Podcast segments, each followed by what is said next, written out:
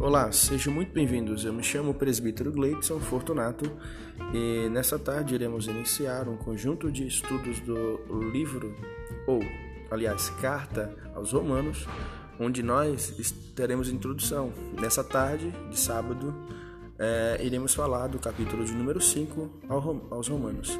Você é muito bem-vindo, fique conosco aí para um bate-papo, uma palavra de esperança e de muita ensinamento e instrução da parte da palavra de Deus. Deus abençoe.